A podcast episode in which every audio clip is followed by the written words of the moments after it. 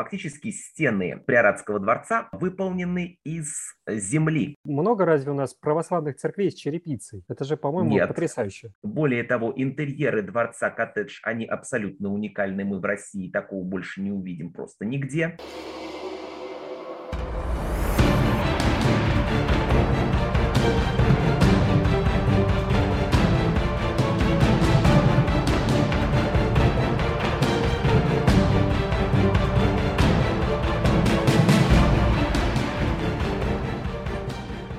Санкт-Петербург – камень краеугольный, чистое воплощение российской готики, мысли Петра, петровской идеи. Петербург не просто город, Петербург – идея и образ культурного пространства всей новой России, и в то же время чистейшее и полнейшее воплощение российской готики нового времени, ее исток и путь. Так писал искусствовед Алексей Зубарев в своей книге «Российская готика. Истоки и особенности культурного феномена». А меня зовут Артем Нойер, я автор проекта «Готика в России». И в предыдущих выпусках подкаста мы уже говорили о том, что на раннем этапе развития российской архитектуры в готическом духе ее можно условно разделить на два направления.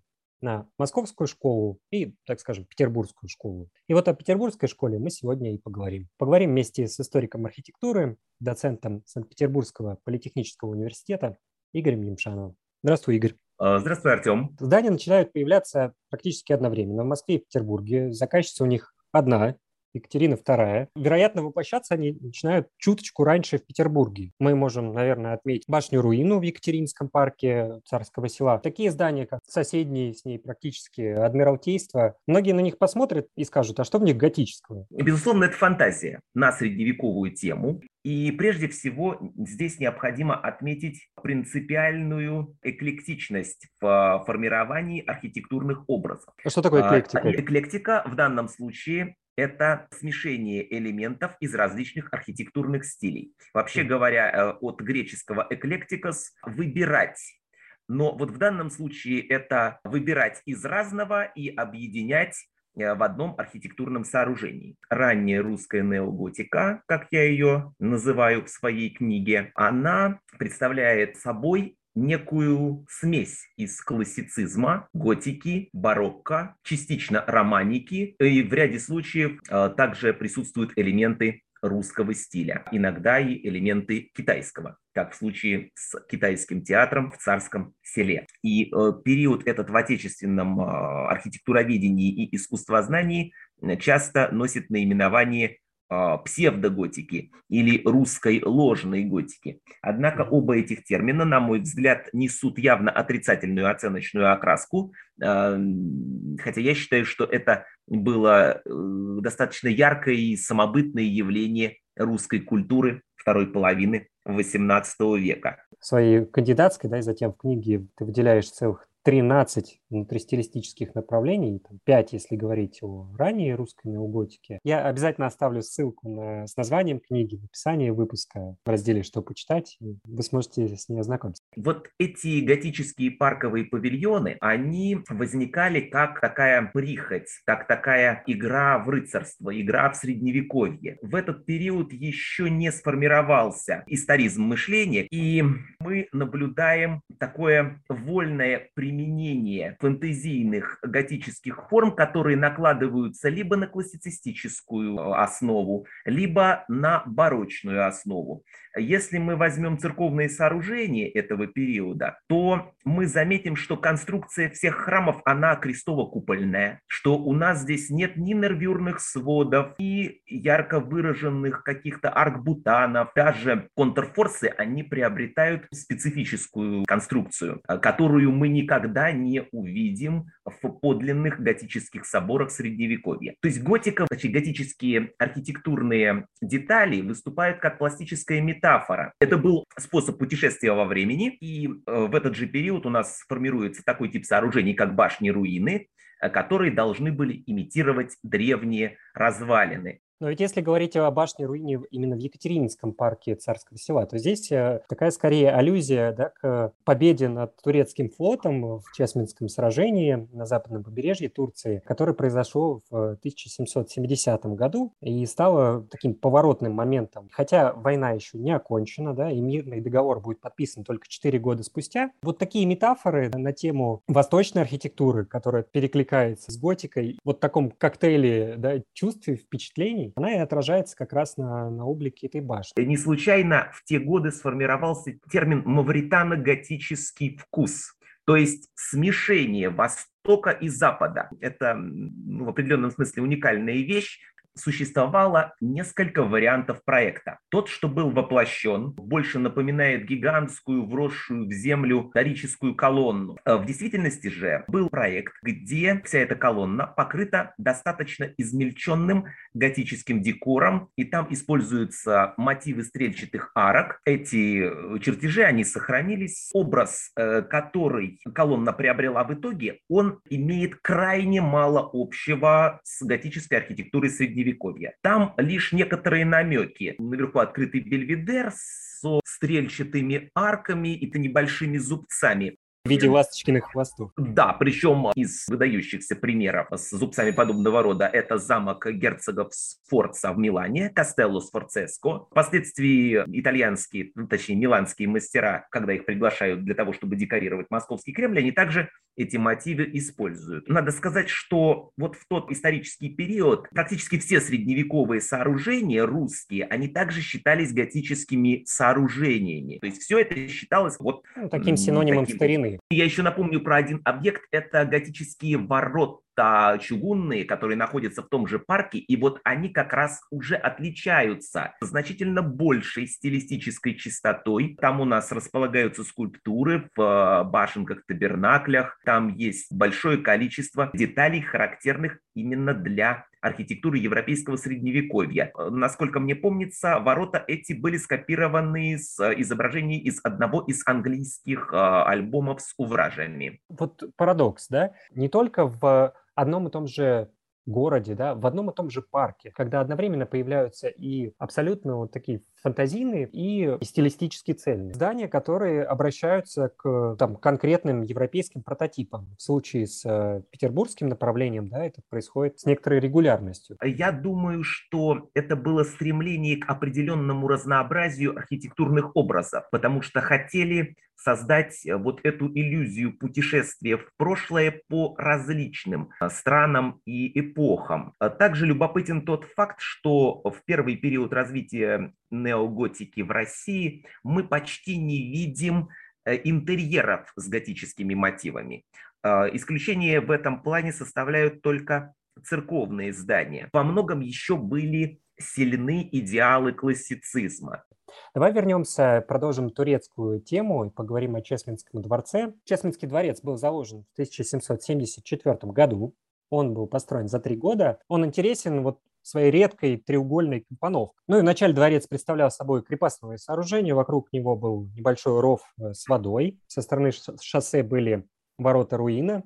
И что интересно, на старых картинах мы можем увидеть, что было оно не оштукатуренным, как сейчас. Точнее, оштукатурен был только первый этаж, а верхняя часть из голого кирпича. Ну и во дворце находилась галерея с 50 а, портретами правящих монархов Европы, а, скульптуры русских царей э, со времен Рюрика и, великих князей. Ну и, видимо, э, Екатерина Великая подчеркивала с кем находится да, в одном ряду, и такой очередной жест э, ну, легитимизации собственной власти, потому что все мы помним, что к власти она пришла немножко с помощью дворцового переворота.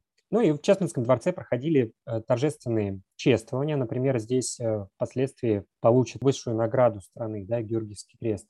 Кутузов и Суворов. Дворец изначально также назывался Кикерикексинским. В переводе с финского языка это означает лягушачье болото. На сервизе с лягушкой на нем э, появляется вот этот символ, этот герб. Не было ли это брезгливым, и тем более на торжественной посуде? Видимо, императрица хорошо относилась к лягушкам. Они не были ей неприятны. Сервис этот, он содержал 952 вида Британии. Там было более тысячи предметов, и заказан этот сервис был в мастерской Веджвуда. Очень много предметов сохранилось, и экспонируются они как в государственном Эрмитаже, так и в пригородных э, дворцах. В коллекциях Петергофа и дворца да. Коттедж. Еще есть любопытный факт, что если мы перенесемся чуть позже, когда будет перестраиваться павильон Монбижу в здании Арсенала, уже в Александровском парке Царского села, для здания Арсенала существует совершенно конкретный архитектурный прототип. Это замок Шрубсхилл, который также был изображен на одном из блюд как раз сервиза с зеленой лягушкой. Нельзя исключать тот факт, что, возможно, император Николай I именно там этот самый замок Шрубсхилл и увидел. Ну, насколько я а. знаю, изображение замка Шрубсхилл и гравюра с ним, она также висела в павильоне Адмиралтейства в Екатеринском парке Царского села. Да, так что э, источником вдохновения э, могли послужить разные изображения на различных предметах, но вот тем не менее Э, замок Шрубсхилл также присутствует и на сервизе с зеленой лягушкой. Этот заказ обошелся в целое состояние – 14,5 тысяч рублей. Для примера, услуги архитектора Ивана II за строительство и проектирование Таврического дворца, они стоили 9 тысяч сумма просто колоссальная. Его, наверное, культурное значение тоже нельзя переоценить. Дело в том, что многие здания и сооружения, изображенные там, они не сохранились. Сам Веджвуд не называл, конечно, сервис сервизом с лягушкой, он его называл просто русским сервизом. И до того, как отправить в Россию, он устроил э, выставку, которая пользовалась тоже успехом.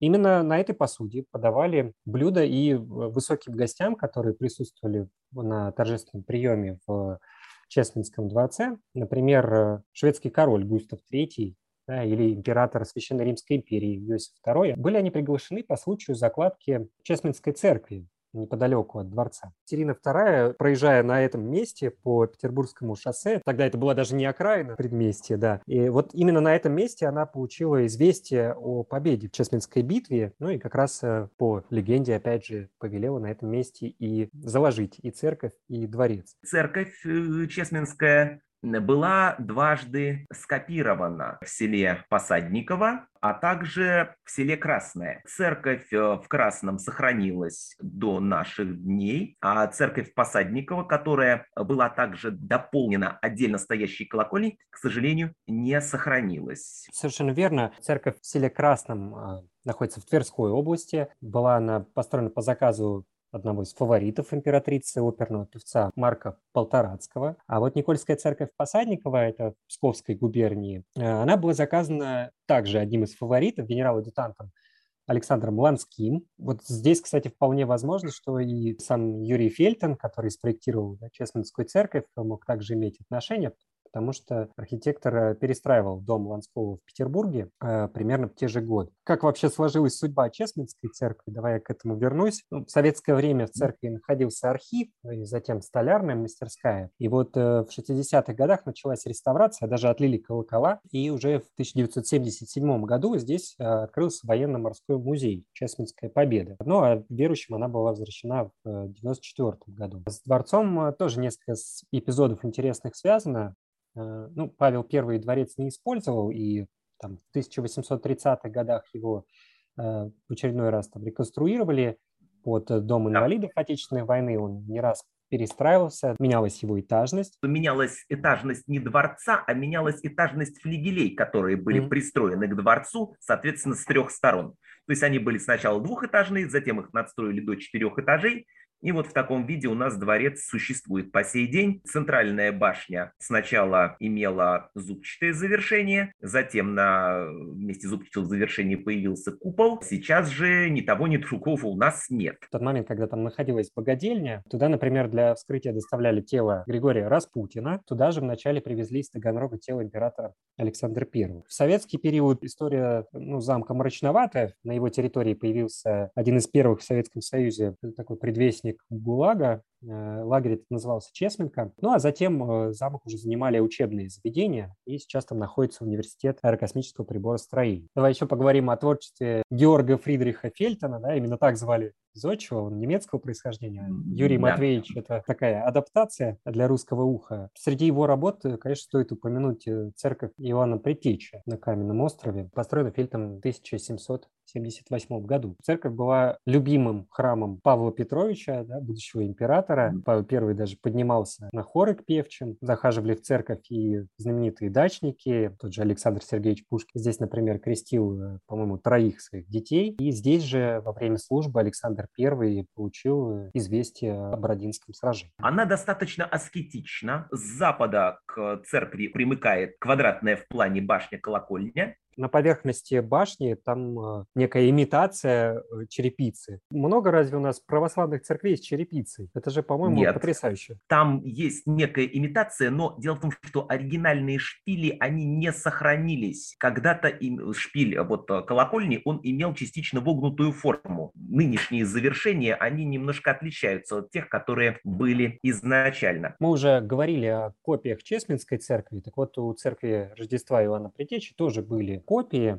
Например, в 1808 году появился проект Вознесенской церкви в Дудино в Тверской области, но он, к сожалению, не был реализован. Церковь была построена в э, другой стилистике. А вот Знаменская церковь э, в селе Луговое э, в Нижегородской области была выстроена в 1833 году, и она сохранилась. Сходство прямо очевидное.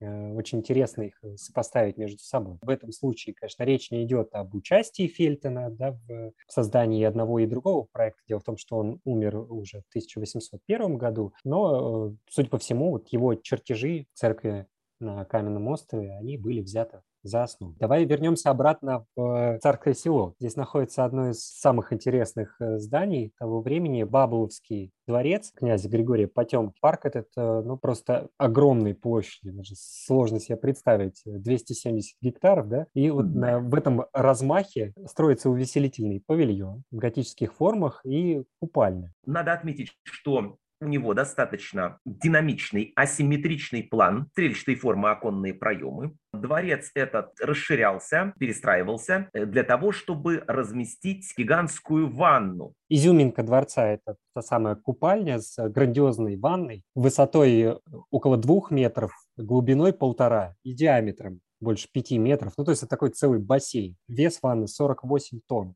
Друзья, 48. Представьте, каково ее было установить. Только полировка ванны заняла 10 лет. Э, собственно, для того, чтобы эту ванну установить, разобрали часть внешней стены. Площадь э, зала была э, увеличена практически в два раза. И вот как раз в его центре была установлена та самая как ее еще иногда называют, царь-ванна.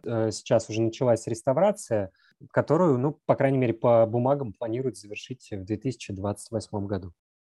Мы подошли к периоду правления Павла I, и вот этот период, хотя он такой непродолжительный, да, но очень продуктивный, особенно если брать строительство э, резиденций. Был построен, например, Приоратский дворец или Приоратский замок. Он задумывался как летняя резиденция высших членов или приоров а, Мальтийского ордена. Отсюда и получил свое название. Дворец возведен в 1798 году по проекту архитектора Николая Львова. И там применяется очень редкая интересная технология строительства, да, землебитная технология. Фактически стены Приоратского дворца выполнены из земли, которая определенным образом прессовалась, высушивалась. И вот э, таким образом у нас были сформированы достаточно толстые стены. Аналогичным образом строились э, так называемые саманные дома. Глинистая почва, да, которая утрамбована в перемешку да, которая с была утрам... раствором. Все верно. Ну и, разумеется, тема рыцарства, неразрывно связанная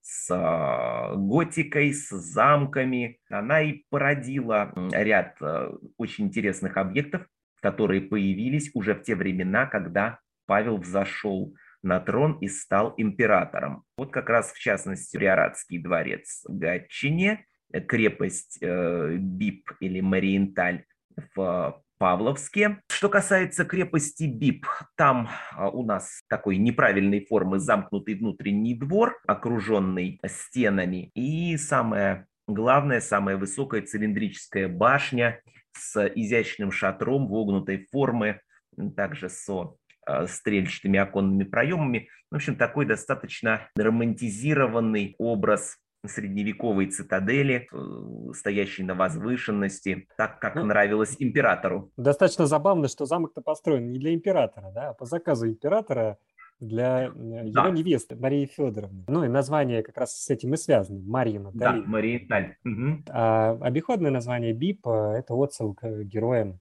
шуточной пьесы бароном Бипс. К счастью, вот эти памятники, такие как Приоратский дворец и крепость Мариенталь, они сохранились. Но есть и те, которые до нас дошли только в виде изображений, либо в виде там, отдельных фрагментов. Например, комплекс в Екатеринговском парке. Парк в районе современной, да, Нарвской заставы. Агюст Монферран у нас проектировал там большую часть объектов. Это и Львиный павильон, это и павильон Ферма, павильон Русские горы.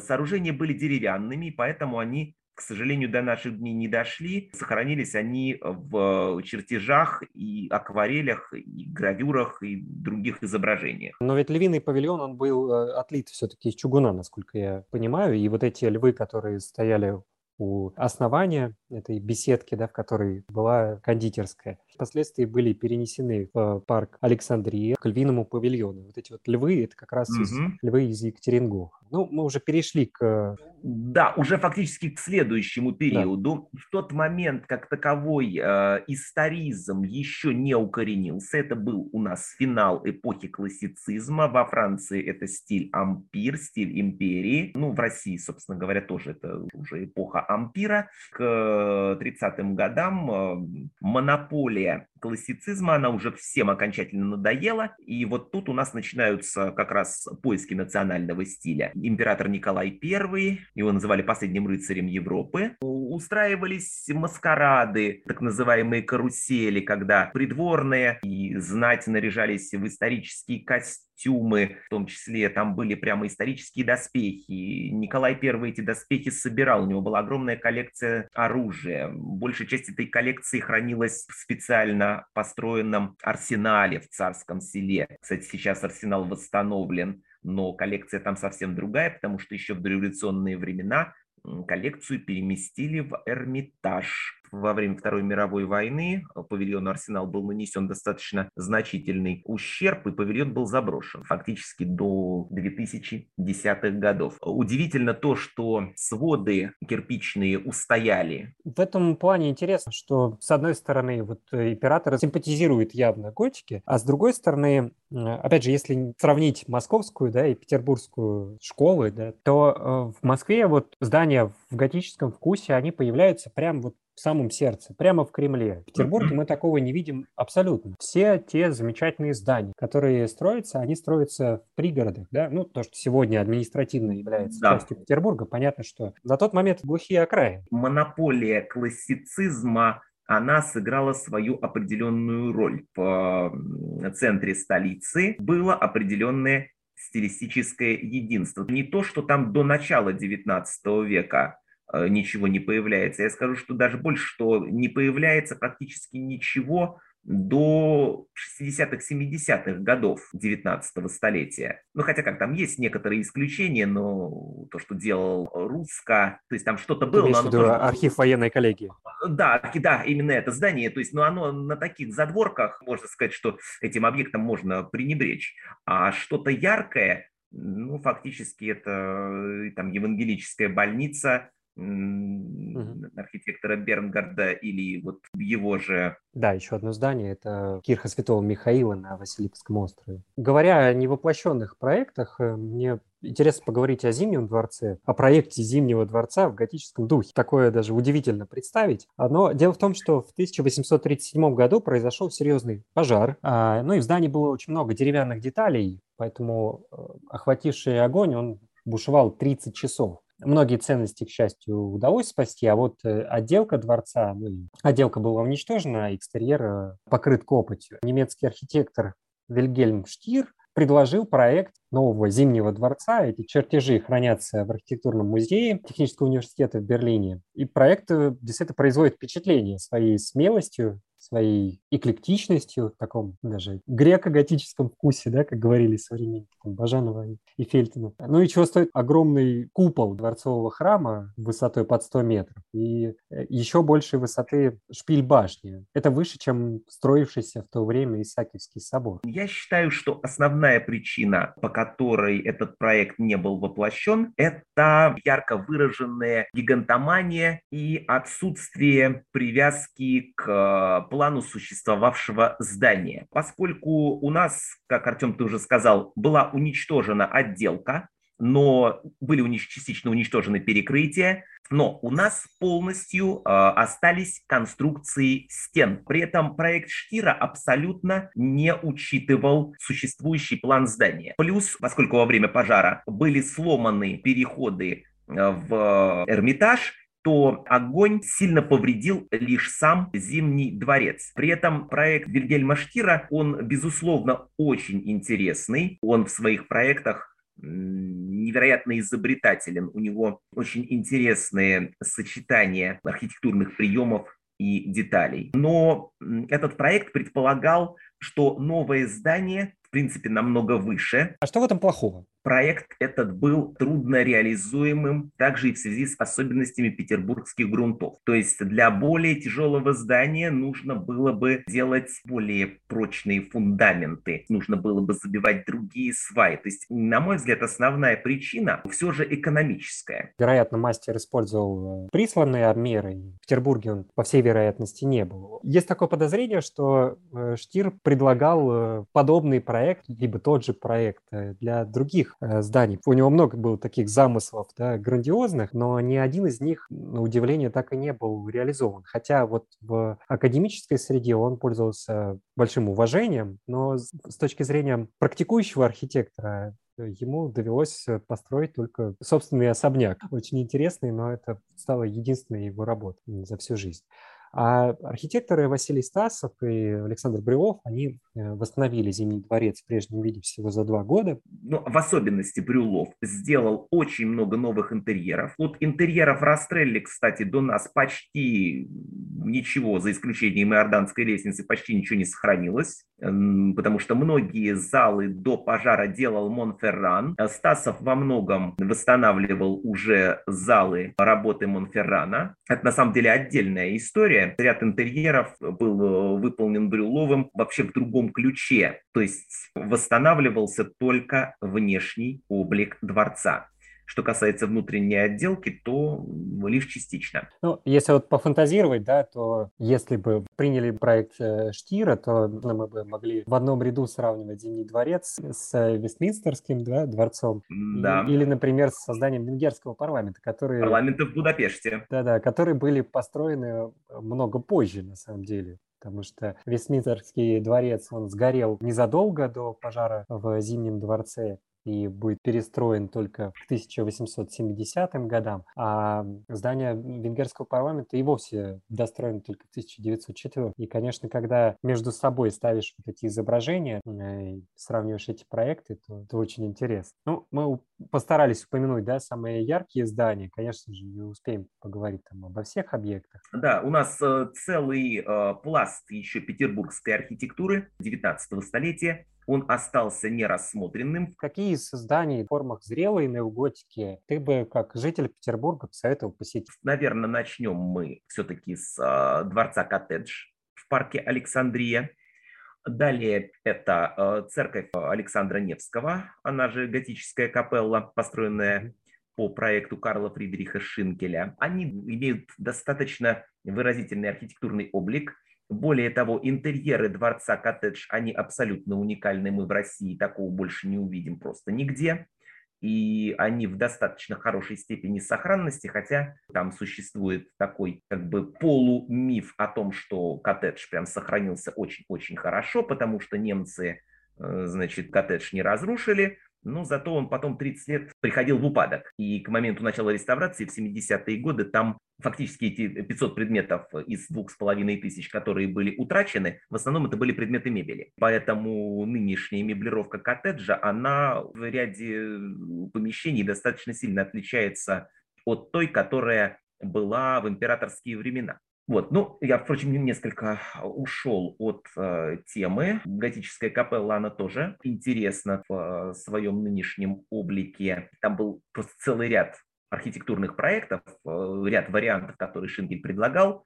Они очень сильно отличались один от другого. Вот тот, что был воплощен, он сочетает в себе элементы э, немецкой и э, французской готики. Еще из значимых объектов я хотел бы отдельно упомянуть здание больших императорских конюшен архитектора Бенуа, также его же авторство здание вокзала станции Новый Петергоф, а также здание почты. Это все в том же Петергофе, но это такие наиболее яркие, наиболее выразительные здания с э, ярко выраженным влиянием стиля Тюдор. То есть фактически это английская тюдоровская готика, перенесенная на русскую почву. И особой выразительностью обладает крыша манежа больших императорских конюшен. Она воспроизводит в своих формах крышу с подвалочниками. То есть это стропильная, сложная стропильная система с большим количеством э, ажурных э, элементов, аналогичные конструкции. Начинают они появляться еще в 15 15-16 век в Англии. И подобная крыша у нас сохранилась в знаменитом Вестминстер-холле, фактически единственной средневековой части э, нынешнего Вестминстерского дворца. Мы сегодня говорили о сервизе «Зеленой лягушкой». Я тебя знаю как не только как историка архитектуры, да, но и как коллекционера. И вот у нас на записи, видимо, где-то попадутся эпизоды эпизоды с э, часами, которые у тебя звонят. Ну и как ценителя старины не могу тебя не спросить про сервис семьи Кельх. Мы сегодня скользь только поговорили об интерьерах. Наверное, один из самых ярких петербургских интерьеров находится как раз в особняке Кельхов. Вообще семья Кельх, они были э, постоянным заказчиком и Фаберже, да, и происходили из э, потомков золотодобытчиков сибирских. Варвара Петровна Кельх, на деньги которой этот особняк и был перестроен а, архитекторами Чагиным, Щене и Шмидтом, она, собственно, архитекторам своим приказала сделать так, чтобы дом удивлял каждого входящего. И она не хотела бы видеть дом в каком-то определенном стиле. То есть он не должен был быть строго готическим или строго ренессансным, но эти стили должны были присутствовать в различных интерьерах. И надо сказать, что архитекторы мастерски с этим справились. Самый большой и впечатляющий зал этого особняка – это, безусловно, готическая столовая, украшенная витражами выполненными в Риге в мастерской Эрнста Тоде в 1898 году. А, фасад его выдержан в стиле французского ренессанса, тогда как внутренний двор также имеет ярко выраженные неоготические формы. Внутренний двор и готическая столовая – это то, что прежде всего привлекает внимание. И вот в этой самой готической столовой располагался на буфетах и в нишах располагались предметы сервиза, и сам Фаберже считал этот сервиз, а, в общем-то, вершиной своей карьеры.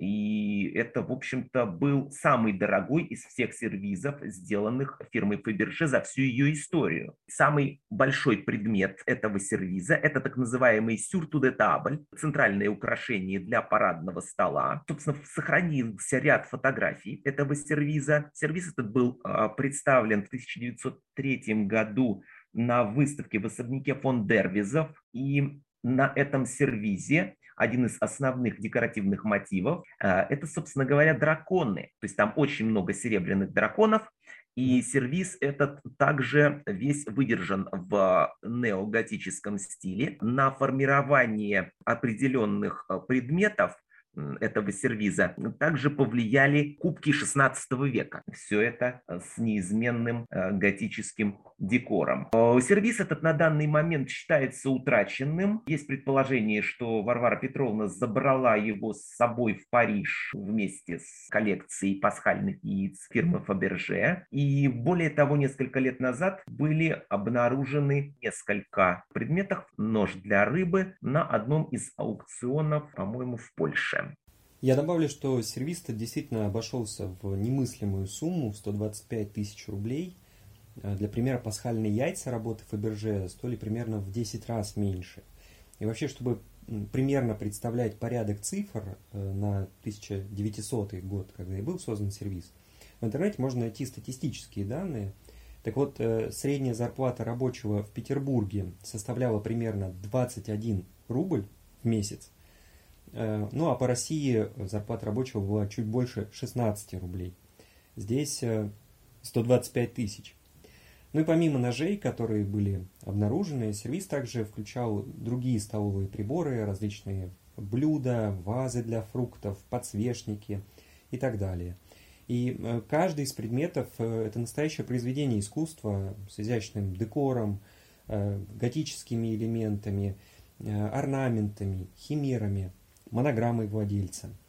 Эскизы предметов создал выдающийся архитектор Федор Шехтель, тот самый король модерна, как считается, и 15 фото этих чертежей, э, они хранятся в Музее архитектуры в Москве. Вообще долгие годы считалось, что сервис был переплавлен. Ну, есть надежда, что, может быть, в каком-то частном собрании у нас хранятся и еще какие-нибудь предметы из этого уникального сервиза, который был выполнен в единственном экземпляре. Мы уже подходим к концу, и среди тех зданий, которые бы я хотел добавить в этот список, который стоит обязательно посмотреть, э, на мой взгляд, это, конечно, еще э, православная церковь Петра и Павла в Паргово. Такая изящная работа Александра Брюлова. И ну, удивительно еще и то, что вот эта православная церковь, она построена в память о кальвинисте, да, о протестанте. Адольф Палье, благодаря которому и расцвел парк, он захоронен в небольшом склепе на склоне холма, на котором стоит э, храм. Ну, а храм построен его вдовой, его супругой для жителей окрестных селений, которые могли бы прийти, ну, в том числе направляясь к церкви, остановиться и поклониться перед, перед могилой этого человека. Ну и даже дорожку, которая ведет к его склепу, так и прозвали Адольфовой аллеей. Здесь также бывали множество знаменитых людей. Здесь э, венчался композитор э, римский Корсаков. Ну и это одна из тех церквей, которые, наверное, мне в первую очередь приходит в голову, когда задают вот такой, наверное, самый сложный вопрос. Какое здание стоит видеть в первую очередь, или какое любимое? Это, наверное, всегда самый сложный вопрос, потому что замечательных зданий огромное множество, и в Петербурге уж точно. Это именно одно из тех зданий, которые я в первую очередь выбрал для отрисовки в векторной графике